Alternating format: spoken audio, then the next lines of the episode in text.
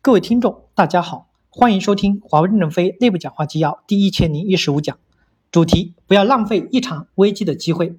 华为轮值董事长郭平与新员工的座谈纪要接上文。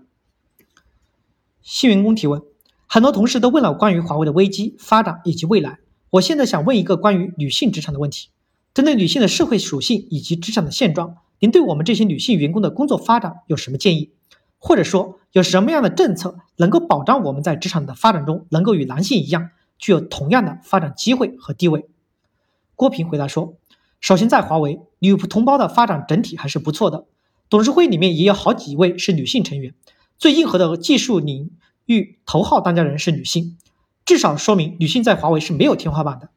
女性在华为的发展，有些事情是需要自身处理好的，事业家庭各方面的平衡发展。我刚刚说的那本书。”退出、呼吁和忠诚，我觉得大家可以去体会一下。华为不会因为你是女性就可以不胜任工作，但也不因为你是女性就不给你机会。有人提问：我来自于计算产品线，为了推动创新，公司在二零一九年提出了天才少年计划，他们大多数都刚刚走出校园，没有工作经验。我想请问，这些天才少年们应该如何摆正自己在公司中的位置？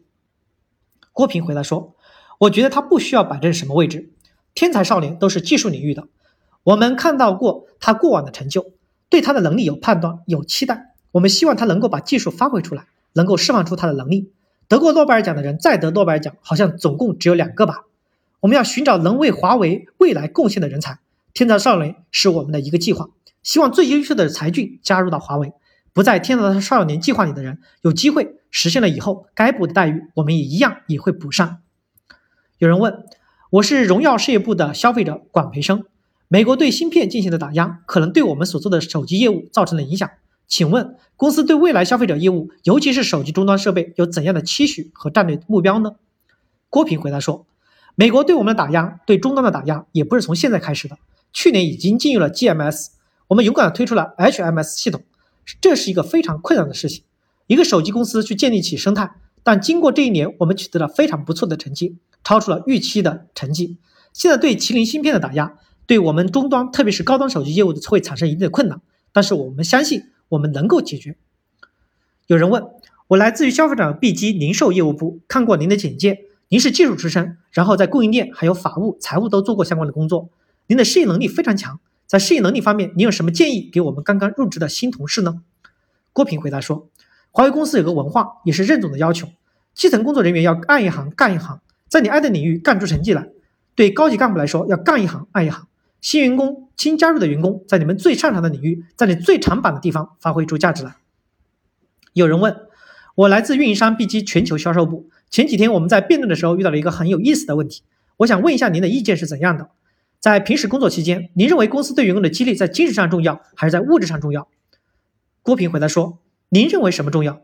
学员回答说：“我认为精神更重要。”因为我加入华为公司，也主要是因为我个人的追求方面以及个人的愿景方面与公司是比较契合的。郭平回答说：“公司有这么一段话，公司号召员工做雷锋，做焦裕禄。公司承诺绝不让雷锋吃亏，以物质文明巩固精神文明。体会一下。”有人问我来自于消费者 B 级财经，是一名应届毕业生，想请您以一个过来人的身份给我们讲一下，作为新员工如何做到生活跟工作的平衡。郭平回答说：“这是一个哲学问题，每个人的平衡点不一样，所以没有标准答案。”每个员工也要解决好人和物质的关系，人和人的关系，人和内心的关系。首先，你要胜任你在华为的工作。今天你们坐在同一间教室里，决定你们未来的发展，有可能是你的投入及成就。九九六可能是选择，朝九晚五也是选择。胜任工作，诚实劳动，这是底线。决定你未来发展的，很可能是八小时之外的一个安排。每个人自己平衡就好了，包括适应不了退出，个人自己平衡就好就是了，没有标准。有人问。我来自无线软件开发部，我想请问一下，我们作为新员工，在华为公司想要快速的成长，您有什么好的建议吗？郭平回答说：“其实我刚才已经说过了，成功是成功之母，做好你手头的第一件事情，按华为的文化，应该会给你更多的机会。